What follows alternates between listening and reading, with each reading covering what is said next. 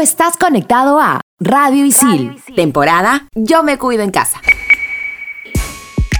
¿Sabías que Ted Bundy, responsable por asesinar a 36 personas, irónicamente trabajaba en un servicio de telefonía de prevención del suicidio?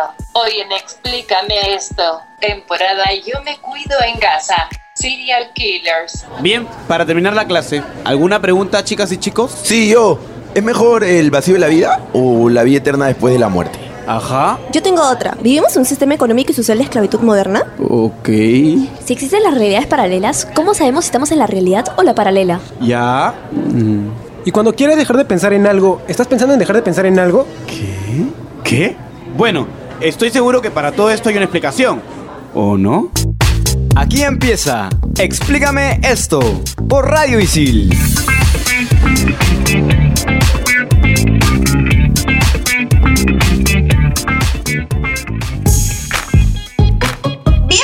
Explícame esto por Radio Isil, temporada Yo me cuido en casa. Mi nombre es Carmenpa y me encuentro conectada con Andrea, con Jota y por supuesto con Isabel. Hola Isabel. Hola mis pequeños mejores amigos. Hoy los estimo más que nunca. Qué alegría compartir este momento con ustedes. Ay, eh, todo lo que tengo que decir para que no se conviertan en mis serial killers personales XD. Isabel siempre tan linda. Bueno, hoy día literalmente ha estado linda y me ha sonado como medio extraña, no sé. Hola chicos, yo estoy muy bien. ¿Y ustedes? Hola Andrea, hola Carmenpa, ¿cómo están chicas? Ahí Isabel, no sé por qué, pero últimamente está que se pone un poquito más happy friend con nosotros. Amigos, no está Happy Friend, no, nada que ver. Está siendo manipuladora para que nadie la desconecte. Por favor, no caigan en sus artimañas. Estoy súper bien, súper tranquila, feliz, contenta, emocionada. La verdad es que este tema me gusta mucho porque he visto varias series acerca de estos personajes y me parece súper curiosa la mentalidad que tenía Ted Bundy para trabajar en una línea de ayudas y después él iba a ir a asesinar gente. No sé, es rarazo este tipo. En realidad a mí me, me da como que este programa me, me, me a perturbar y desde el primer momento ya con el sabías que yo digo, aparte de irónico, como que muestra que realmente su psicopatía estaba un poquito mal, ¿no? Pero ya, empecemos. Vamos en primer lugar a hablar sobre el término como tal asesino serial. O sea, la acuñación del término como tal se le atribuye a Robert Ressler, pero sin embargo eh, hay muchos antecedentes. Y vamos a empezar con el del alemán Carver. Él mencionó en su libro The Sadist de 1938 que Peter Corten, un asesino de 1929, era un serial murder. Y traducido esto es homicida en serie. Hay que saber que el asesino mata intencionalmente y el homicida También está el antecedente del asesino Fritz Hermann, que dijo en 1925 que era un asesino en masa, pero él únicamente hacía referencia a alguien que mataba o asesinaba de manera continua.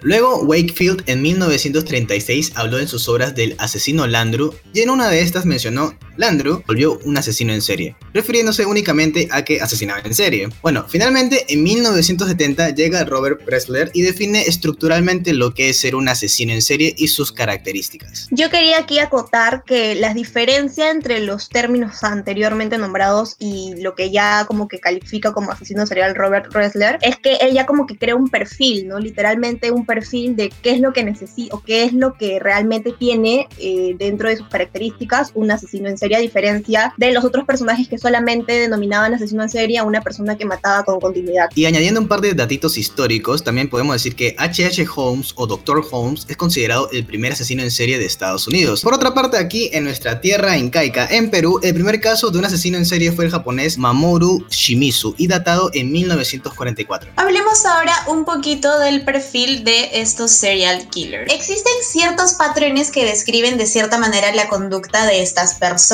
ya sea por estudios que se han hecho, por investigaciones. Por ejemplo, un indicio bastante claro es que estas personas han sufrido abusos y abandonos en sus infancias o simplemente provienen de familias disfuncionales donde había muchísima violencia. Probablemente estas personas también hayan sido víctimas de bullying y Al cometer algún crimen de índole sexual, los serial killers se sienten súper poderosos, sienten que tienen bastante dominio sobre las personas a las que están haciendo sus víctimas. Además, tienden a obsesionarse con el poder y van desarrollando una personalidad mucho más narcisista, manipuladora, persuasiva. También padecen de un trastorno antisocial de la personalidad y por esto algunos tienen una apariencia como que muy normal, ¿no? Aparentemente no, no pareciera que son capaces de, hacer algo como, por ejemplo, eh, asesinar. Por ejemplo, con respecto a lo del Dr. Holmes, daba una, una percepción de ser una persona muy amable, muy chévere, muy divertida. Eh, incluso era empresario y sin embargo él era un asesino y todavía en su mismo hotel. Esta historia es muy perturbadora pero muy interesante, así que la recomiendo. Un dato bastante curioso de estas personas que tienen un desagrado increíble por los animales y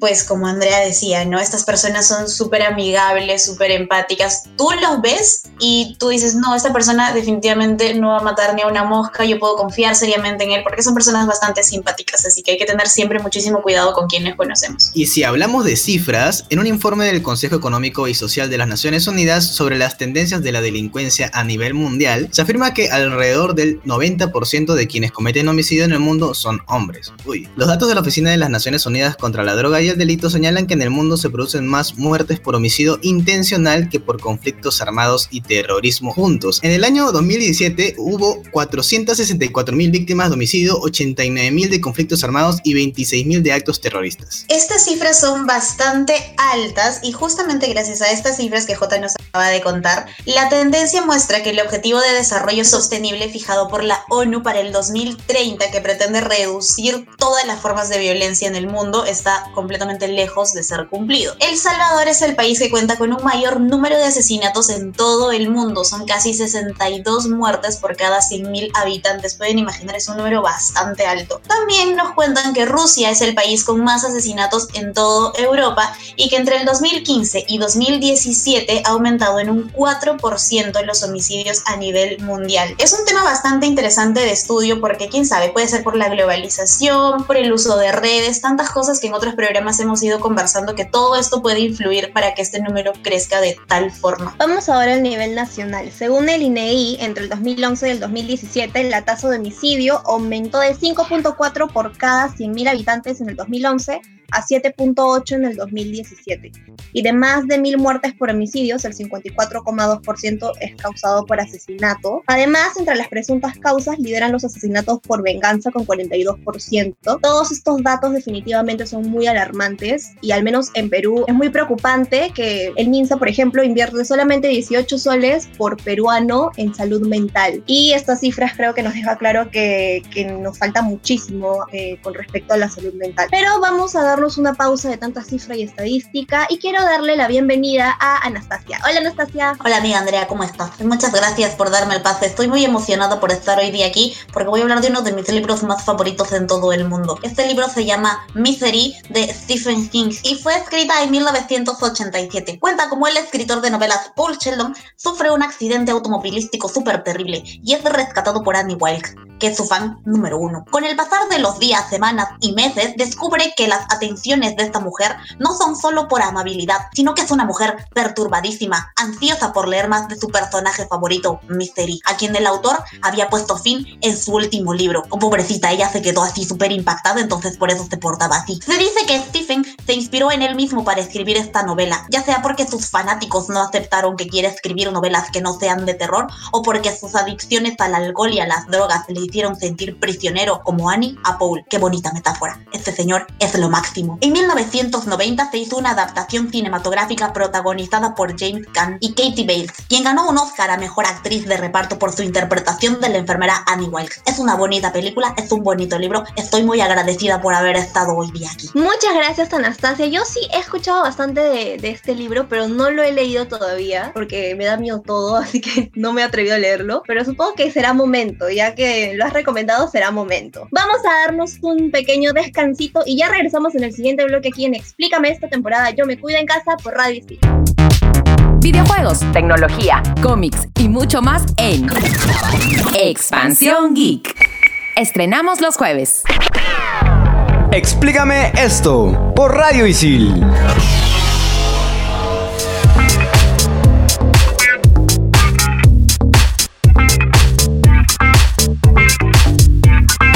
Estamos aquí de vuelta en Explícame esto, temporada Yo me cuido en casa por Radio Isil y comenzamos con una frasecita que dice así, mírame con desprecio, verás un idiota, mírame con admiración, verás a tu señor, mírame con atención y te verás a ti mismo. Esta frase es de Charles Manson, que si nos ponemos a analizarla, o sea, dice, por ejemplo, mírame con desprecio, verás un idiota. Eso quiere decir que tú veías las cosas malas que él hacía de una forma mala, o sea, lo vas a decir como que no, este hacía cosas malas y que es así, que es así. Si seguimos con la frase, mírame con admiración, verás a tu señor, o sea que si lo admirabas, que si lo endiosabas, verías alguien que está haciendo cosas justas, por así llamarlo. Y terminando la frase, mírame con atención y te verás a ti mismo. Eso quiere decir que si tú lo veías a él como tu similar, quiere decir que te podías reflejar, que podía haber una parte de ti que tal vez también podría tener ese gen de asesino o de serial killer. Y bueno, creo que Isabelita tiene algo que comentarnos. No sé por qué me, me están llamando por ahí que tiene que decir algo. A ver, Isabel. Para la anécdota del programa tenemos al productor más increíble y digno de todos, el gran Gabo Villafuerte. Espero que por esta sacada de brillo a sus zapatos me aumente el sueldo. Hoy le acabo de aumentar el sueldo hace como dos semanas, si quiere más. Se pasó de esta mujer. Hola chicos, ¿cómo están? Bien. Yo tengo una pregunta. ¿Por qué a nosotras no nos aumentas el sueldo? Bueno, pasemos a la parte de la anécdota que es a lo que vine, no responder preguntas, gracias. Eh, Me va. Estaba yo viendo videos de, videos de Te lo resumo así nomás, que son muy buenos la verdad, y escuché en uno de los videos la canción Psycho Killers, la cual me encantó, y dije, voy a hacer como todas las canciones, voy a escucharla 30.000 veces hasta que me canse. Entonces me puse a reproducirla en YouTube y a ver los videos que había, busqué un videoclip, eh, encontré un videoclip el cual no era el oficial, en el que aparecía este actor Ross Lynch, que era, o hasta donde yo sabía, era un chico Disney. La cosa está en que me puse a ver esas escenas y no reconocía a ese chico como chico Disney. Pensaba, parecía otra película. Me puse a ver de qué película era y al final era la película Mi amigo Dahmer. La película Mi amigo Dahmer habla sobre la vida del serial killer Jeffrey Dahmer y me sacó de onda porque, brother, ¿qué hace este muchacho chico Disney haciendo a películas sobre serial killers? O sea, no sé, no conecto. Los, los chicos Disney se tienen que quedar ahí siendo chicos Disney y nada más. No, Infancia, por Gabito, favor. Gabito, si tú crees eso, definitivamente no sabes nada de lo que ha pasado con todos los chicos Disney. ¿ah? Es una tendencia que se van por cualquier lado menos por el lado pinky de Disney. Es que dicen que los chicos Disney tienen como que, no sé, si, si en tu inicio eres una estrella, como que mientras vas escalando pasan cositas turbias por el camino, no sé por qué. Pero amigos, el hecho de que él haya interpretado un personaje no se ha ido por ningún lado. Simplemente es un gran actor que ahorita está haciendo un gran trabajo en Sabrina, la versión de Netflix. Pero me parece un buen actor. Déjenlo en paz, caramba. envidioso. Perdóname, perdóname, Carmenpa, pero si es un chico Disney, se queda como chico Disney o no es nada. Quiero decir que acá Carmenpa ha demostrado parte de su personalidad de amar a todo el mundo hasta este actor que ni lo conoce. Y Gabo ha demostrado ser una persona absoluta, que aunque tampoco sepa de qué estamos hablando, él dice no y punto. Ya, continuemos chicos. Gracias Gabito por tu gran anécdota, como siempre participando en este programa. Sigamos. Continuando con el tema, vamos a hablar del tema principal, serial killers. Empezamos con la familia Manson. Fueron asesinos de Los Ángeles conocidos por el caso de asesinato múltiple cometido en 1969 denominado Tate la Bianca. Los protagonistas de este atentado fueron Tex Watson, Susan Atkins, Linda Kasabian y Patricia Krenwinkel, donde la noche del 8 de agosto la familia entró a la residencia de la ex actriz de Hollywood Sharon Tate y el director de cine Roman Polanski y asesinó a cinco personas en la puerta de la residencia escribiendo pig, que significa puerco, marrano, Se sumaron Leslie Van Houten y Steve Groom. En la madrugada del 10 de agosto asesinó a Leno y a Rosemary LaBianca. En el abdomen de Lennon escribió War. Estos casos fueron llevados al cine en la película Once Upon a Time in Hollywood de Tarantino, donde hizo sátira de todas estas acciones. El autor intelectual de los asesinatos fue la persona de quien estamos hablando, Charles Manson, quien falleció en el 2017. Vamos con otro serial killer, Samuel Little. Él fue confirmado por el FBI como el asesino más potente en la historia de Estados Unidos. Nació el 7 de junio de 1940. Él afirmó que su madre era una meretriz y lo abandonó, por lo que su abuela tuvo que criarlo en Ohio. Bueno, esto también es como que una prueba constante, por decirlo así, de que la mayoría de serial killers han tenido problemas desde su infancia, ¿no? Con este tipo de cosas como en el ámbito familiar. Continuando, Samuel comenzó con los delitos de robos en su adolescencia, incluso tuvo una detención juvenil, y a partir de ese entonces su actitud empeoró. En el año 1975 ya se le había arrestado más de 25 veces en 11 diferentes estados por algunos delitos como conducir en ebriedad, robo a mano armada, incluso violación, etc. Little cumplió un total de 10 años por estos múltiples delitos, librándose de dos condenas por asesinato en 2014. Una de las razones por la que los asesinatos de Little pasaron desapercibidos fue porque sus víctimas estaban en el margen de la sociedad ya que eran trabajadoras sexuales, drogadictas y muchas de ellas mujeres afrodescendientes, quedándose en los guetos, que es un lugar donde vive la gente excluida, como él declara.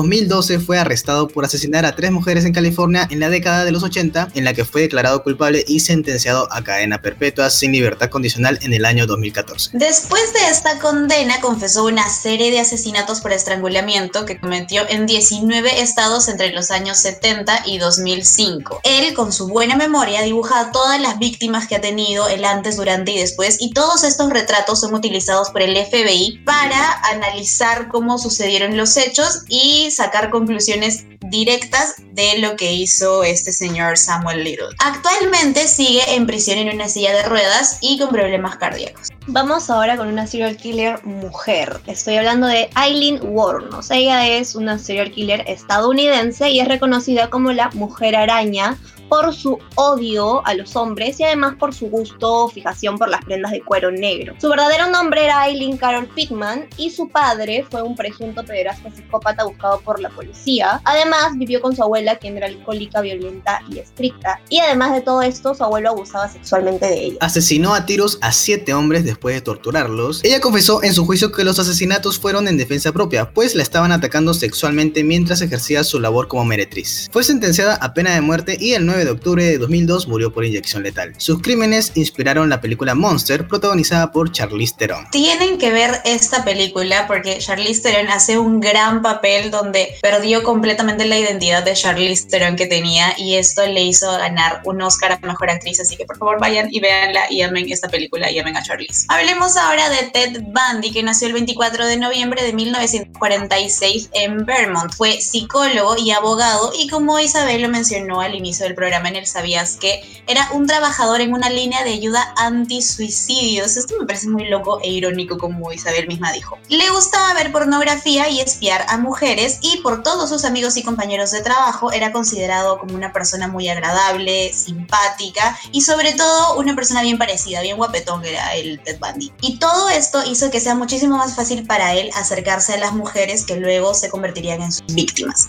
Estuvo enamorado de una chica en la Universidad de Washington, pero esta señorita le rompió el corazón y curiosamente este es un dato que hemos investigado y que me pareció genial cuando lo leí. Todas las víctimas de Ted Bundy se parecen a esta señorita. Además de curioso, es muy perturbador en realidad. Durante la primavera y verano de 1974 desaparecieron varias universitarias y madres jóvenes y la policía ya estaba investigando, ¿no? Y contaban además con descripciones acerca de un hombre que solicitaba ayuda a chicas que jamás volvían a ser vistas. Y este individuo tenía la particularidad de siempre cargar libros y llevar un brazo enyesado o en cabestrillo. Además, hubo testigos que observaron a un hombre que solía tener problemas para arrancar su Volkswagen, el cual había sido visto rondando el sitio donde desaparecieron dos de las jóvenes asesinadas. Finalmente fue condenado a pena de muerte y ejecutado en la silla eléctrica en 1989. Hay una película sobre este caso muy buena y también hay un documental en Netflix por si es que quieren saber un poco más de Ted Bundy. Y siguiendo con la lista tenemos a Jeffrey Dahmer, que nació el 21 de mayo de 1960 en Wisconsin, Estados Unidos, conocido como el caníbal o carnicero de Milwaukee. Era un gran fanático de Star Wars y quería asemejarse físicamente al conocido personaje de Palpatine, que si no lo recuerdas es el que hizo que Anakin se convirtiera en Darth Vader. Dahmer sentía un gran placer sexual por los cuerpos torturados y mutilados de sus víctimas. Lastimosamente, gracias a su buen aspecto físico, llegó a amedrentar y asesinar a 17 hombres que recogía de las calles para ofrecerles ayuda. A este hombre Dahmer se le hizo fácil esquivar a la policía por un buen tiempo, pero en julio del 91 una de las víctimas logró escapar de su departamento y pedir ayuda a un coche de policías. El 15 de febrero del 92 fue condenado a, atentos porque este es un gran número, ¿ok?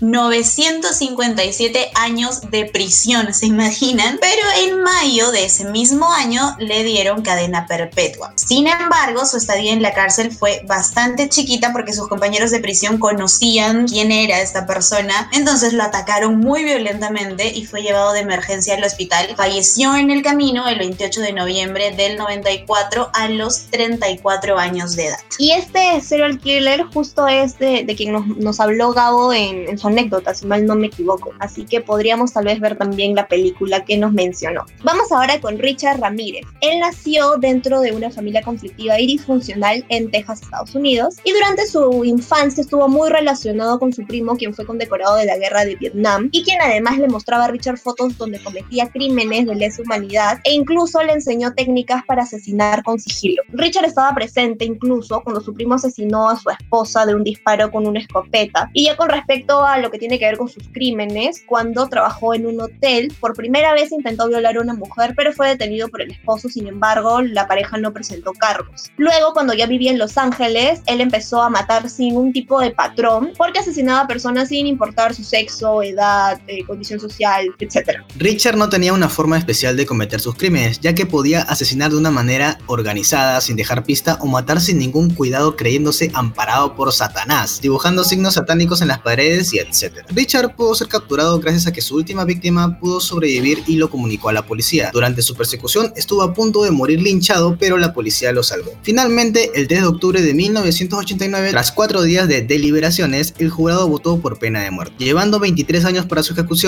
Ramírez murió de insuficiencia hepática en el Hospital General de Marine de Green Bay, en Green Bay, en California, en la mañana del 7 de junio de 2013 con 53 años de edad. Hablemos ahora de otro personaje, este es John Wayne Gacy, que nació el 17 de marzo de 1942 en Illinois. Es conocido como Pogo, el payaso asesino, que fue la inspiración para el personaje de Pennywise o It. Asesinaba a sus víctimas vestido de payaso, lo cual según un estudio psicológico se debía a que de pequeño sufría de abusos por parte de su papá, que era una persona alcohólica. Gacy era violento y mató a 33 hombres entre los años 72 y 78. Justamente en 1978, eh, una de sus víctimas, Jeffrey Rignall, logró escapar de su sótano y alertó a la policía sobre los abusos que sufrió. Sin embargo, no le creyeron, pese a que Gacy ya tenía denuncias similares. Su última víctima, Robert Peace, había alertado a sus padres que quería visitar a Gacy y cuando estos notaron que ya había tardado mucho tiempo y no lo encontraron por ningún lado, alertaron a la policía. Eh, la policía fue a la casa de Gacy, en donde encontraron, obviamente, a, a este serial killer junto al cuerpo sin vida de Robert. Luego de la captura, fue condenado y ejecutado el 10 de mayo de 1994. Y aquí te quería dar un, un, datito. Lo que pasa es que, por ejemplo, dice que Robert Peace había alertado a sus padres de que quería visitar a Gacy. Y tú te preguntas, ¿por qué visitarías a un, a un maniático que sabe que mata gente, no? Porque era conocido Gacy en, en, el barrio. Lo que pasa es que Gacy habló con Robert diciéndole que necesitaba gente para hacer unas construcciones. A lo que Robert, que él trabajaba en una enfermería, necesitaba dinero. Dijo, bueno, voy a ver qué pasa, ¿no? Si tal vez es un buen trabajo. Y así sí fue como se logró todo lo que ya acabas de contar y ocurrió su captura. Por eso, chicos, personas que nos están escuchando, siempre avisen, manden su ubicación, digan dónde están todo, porque de verdad es muy importante eso para su protección. Varemos un ratito, ¿qué les parece si le damos el pase a Isabel? Isabel, has estado muy calladita. La comunidad precavida de Isil quiere saber si en Perú han habido casos de serial killers. Uy, Isabel, qué linda pregunta, ¿eh? Pero creo que tenemos a una amiga, Daniela, que nos va a dar la respuesta a esta preguntita. Hola Dani, ¿cómo estás? Bien, y sí, sí existió un serial killer. En el año 2007 todos los titulares policiales fueron ocupados por Pedro Pablo Nakada Ludeño, un hombre de 34 años que confesó sin remordimiento que durante 5 años mató a 25 personas. A todos les disparaba en la nuca para que no sufran, entre comillas, y luego rezaba un rosario y los enterraba, apodado el apóstol maldito. Según él, esto era para limpiar al Perú de la escoria. La gran mayoría de personas que asesinó Pedro eran vagabundos, alcohólicos y homosexuales. Es el asesino serial más sanguinario de la historia de nuestro país y cumple un encierro de 35 años en el pabellón psiquiátrico del penal de Lurigancho. Wow, Dani, qué información tan increíble. Me he quedado súper impresionado de que en algún momento pueda salir de prisión este personaje. Esperemos que no. Y vamos a tomar un descansito para regresar en el siguiente bloque aquí en Explícame esto por Radio Isil, temporada Yo me cuido en casa. Explícame esto por Radio Isil.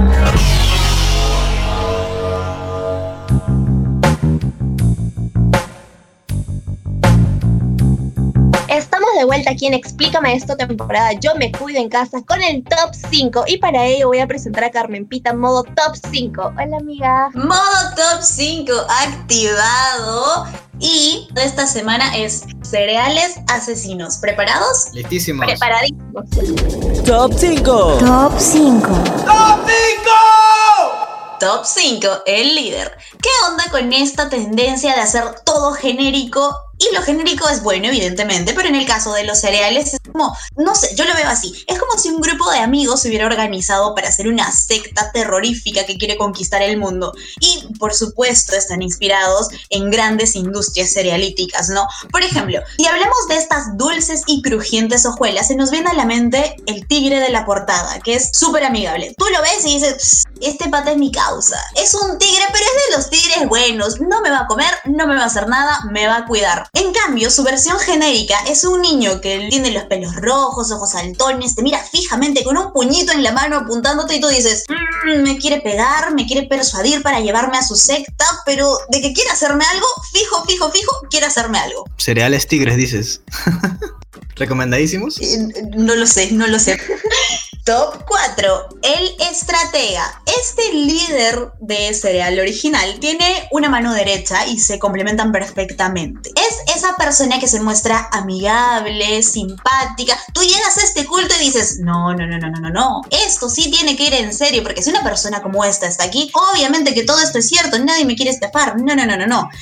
Esta mano derecha del líder original es un lagarto verde con una gorrita muy buena onda. Y en la versión Serial Killers es una niña de pelo marrón con una colita de caballo alta. Inmediatamente se ve que hace fiestas infantiles. Yo he hecho fiestas infantiles y me vestía así. Me ponía mi colita alta, me ponía unos lentes de científica, pero evidentemente yo no era parte de ninguna secta. ¿Segura? y al mismo tiempo, segura, segura. Bienvenidos a mi secta, hermano. Top 3. El primer miembro. Pero toda secta tiene a su primer miembro. Es ese que ya es mayorcito, que lleva toda una vida ahí, que sabe el teje y maneje de la organización y es el modelo a seguir de todo nuevo miembro. ¿Yo quiero ser como él? Claro que sí. En esta versión original sería eh, estoy segura que lo han visto. Ese perrito orejón que te ofrece un poquito de hojuelas chocolatosas, como quien dice, ven, aquí es lindo, te vamos a dar de comer. Pero en la versión adaptada, en el reboot, es un niño que te ofrece cereal, pero de la mano. Tiene las hojuelitas en la mano. O sea, básicamente te dice, mira mami, me voy a sacar el pan de la boca para dártelo. Y si no te gusta, tranquila, tranquila mami, tengo a mi hermano que te puede dar, además de hojuelitas de chocolate, malvavisquitos. Porque lo que aquí sobra es el amor. ¿Te unes o qué? Me uno, me uno, llego. Dame, dame que te doy. Listo. Qué peligro las sectas y ustedes. No, no tienen que aceptar. Top 2. El extraño. Se podría decir que los anteriores miembros son los miembros convencionales, pero nunca falta el primer fanático, el primer enamorado de su nuevo estilo de vida, ese que medio se descontrola cuando le dices que sus creencias están mal, que debería cambiar algo en su vida. En la versión original es un lorito que tiene los aritos de colores, que supuestamente todos saben a frutas diferentes, pero todos sabemos que todos saben igual, y estoy indignada por eso. La versión genérica es una niña de colas psicodélicas moradas, bien flaquita, flaquita, flaquita, flaquita, y con aritos por todo su cuerpo, colets, pulseras, aretes, collares, todos son aritos, hasta su faldita es de aritos. Yo no sé cómo pone aritos esa niña en todo su cuerpo. ¿Quieres que te conteste? No, mentira. Tiene experiencia, dice. Ah, Poniendo aritos, claro que sí. Esto es guerra, eres tú.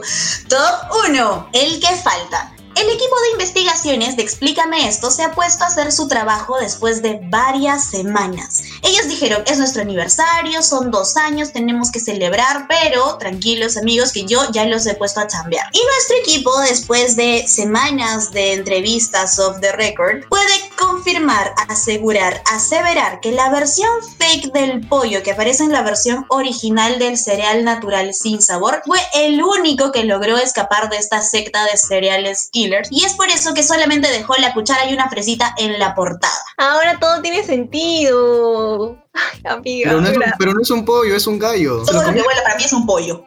Pollo, perdón, para mí también es un pollo. Eh, tengo que decirte que el top 5 ha sido uno, uno de mis favoritos desde que inicié aquí en Explícame esto. Ha sido el mejor, no sé por qué, pero lo siento así. Muchas gracias, Carmen Pita, por este top 5. Gracias a ustedes y ya saben, siempre díganle que no a todas las sectas de cereales. Gracias por esa recomendación. Y hablando de recomendaciones, la recomendación del programa es. Y recuerda que jazmines en el pelo y rosas en la cara. Definitivamente nosotros estamos en contra de la violencia, por eso quisimos ponernos serios como siempre, más serios que los serial killers. Y si quieres sumergirte en el ámbito de las investigaciones y no perder ningún detalle, estudia periodismo en ISIL y aprende haciendo. Y antes de irnos, queremos dejarles con un datito súper interesante acerca de otro libro. Es El perfume de Suskind. Es una historia de un asesino que tenía el olfato súper desarrollado y trabajó en perfumerías en Francia. Su obsesión con las mujeres vírgenes se dio debido al olor que ellas tenían y él quería crear la fragancia perfecta y asesinaba a estas mujeres para quitarles la grasa, que era la esencia de donde salía su olor. Este ha sido nuestro programa de Serial Killers. Esperemos que les haya gustado, que se hayan informado como nosotros, que recuerden tener siempre, siempre, siempre muchísimo cuidado y nos escuchamos en el próximo programa. Chao Isabelita, cuídate. Este programa me ha hecho pensar, ya no voy a tratarlos mal. Una nunca sabe dónde puede encontrar a un loquito jejeje, los quiero feitos. No me apaguen, please. Carita triste. Uy, Isabel, ahora sí estás que nos tratas bien. No sé por qué, pero sí tienes que estar ahí pendiente. Algo puede pasar por acá. Chao chicos, chao Isabel, y eso fue todo aquí en Explícame esto, temporada Yo Me Cuido en Casa por Radio Isil. Chao. Chao, chao. Explícame esto por Radio Isil. Tú estás conectado a Radio Isil, temporada Yo me cuido en casa.